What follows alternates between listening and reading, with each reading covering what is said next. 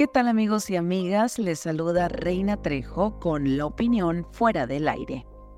En los últimos días hemos sido testigos de un preocupante incremento en los índices de riñas entre jóvenes de distintas instituciones educativas de Sonora, particularmente en la región de Cajeme. Los informes más recientes revelan que durante el presente ciclo escolar se han registrado al menos cinco de estos incidentes y debemos tener en cuenta que esta cifra solo representa la punta del iceberg, ya que muchas riñas no se reportan a las autoridades.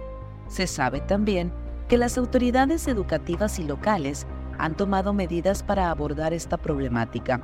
Se han llevado a cabo talleres y actividades en los planteles educativos con el objetivo de fomentar la resolución pacífica de conflictos y promover un ambiente de convivencia armoniosa.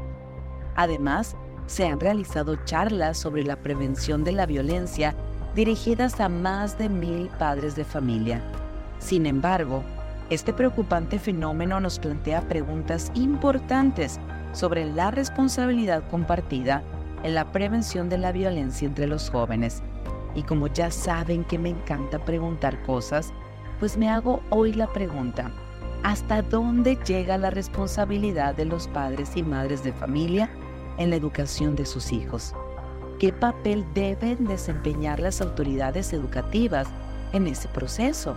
¿Y cómo colaboran los gobiernos municipales para frenar tanta violencia?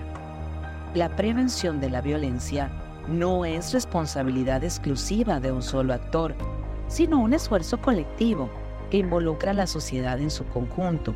Los padres y madres de familia desempeñan un papel fundamental al inculcar valores, al comunicarse con sus hijos y supervisar su comportamiento.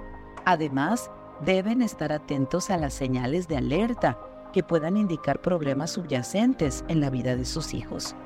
Por otro lado, las autoridades educativas tienen la responsabilidad de crear entornos seguros y propicios para el aprendizaje, es evidente que algo no estamos haciendo bien, ya que mientras nos peleamos por los contenidos en los libros de texto, en las operaciones mochila se han detectado objetos peligrosos, pistolas de plástico, navajas, cuchillos e incluso vapeadores. Vale la pena preguntarnos, ¿para qué quieren esto los jóvenes en las escuelas? Es crucial que la comunidad en su conjunto reconozca la importancia de abordar este problema con seriedad y urgencia. La violencia en las escuelas no solo afecta el entorno educativo, sino que tiene un impacto a largo plazo en la sociedad en general. Vale la pena cuestionarnos qué están viendo y escuchando nuestros jóvenes, qué están viviendo en sus hogares estos jóvenes. ¿Son testigos de la violencia o en el peor de los casos, acaso son violentados en sus hogares? La colaboración entre padres, maestros, autoridades y la comunidad en su conjunto es esencial para prevenir y abordar este desafío de manera efectiva. Reconozcamos hoy que el camino hacia la erradicación de la violencia en las instituciones educativas no es fácil, pero tampoco es lineal.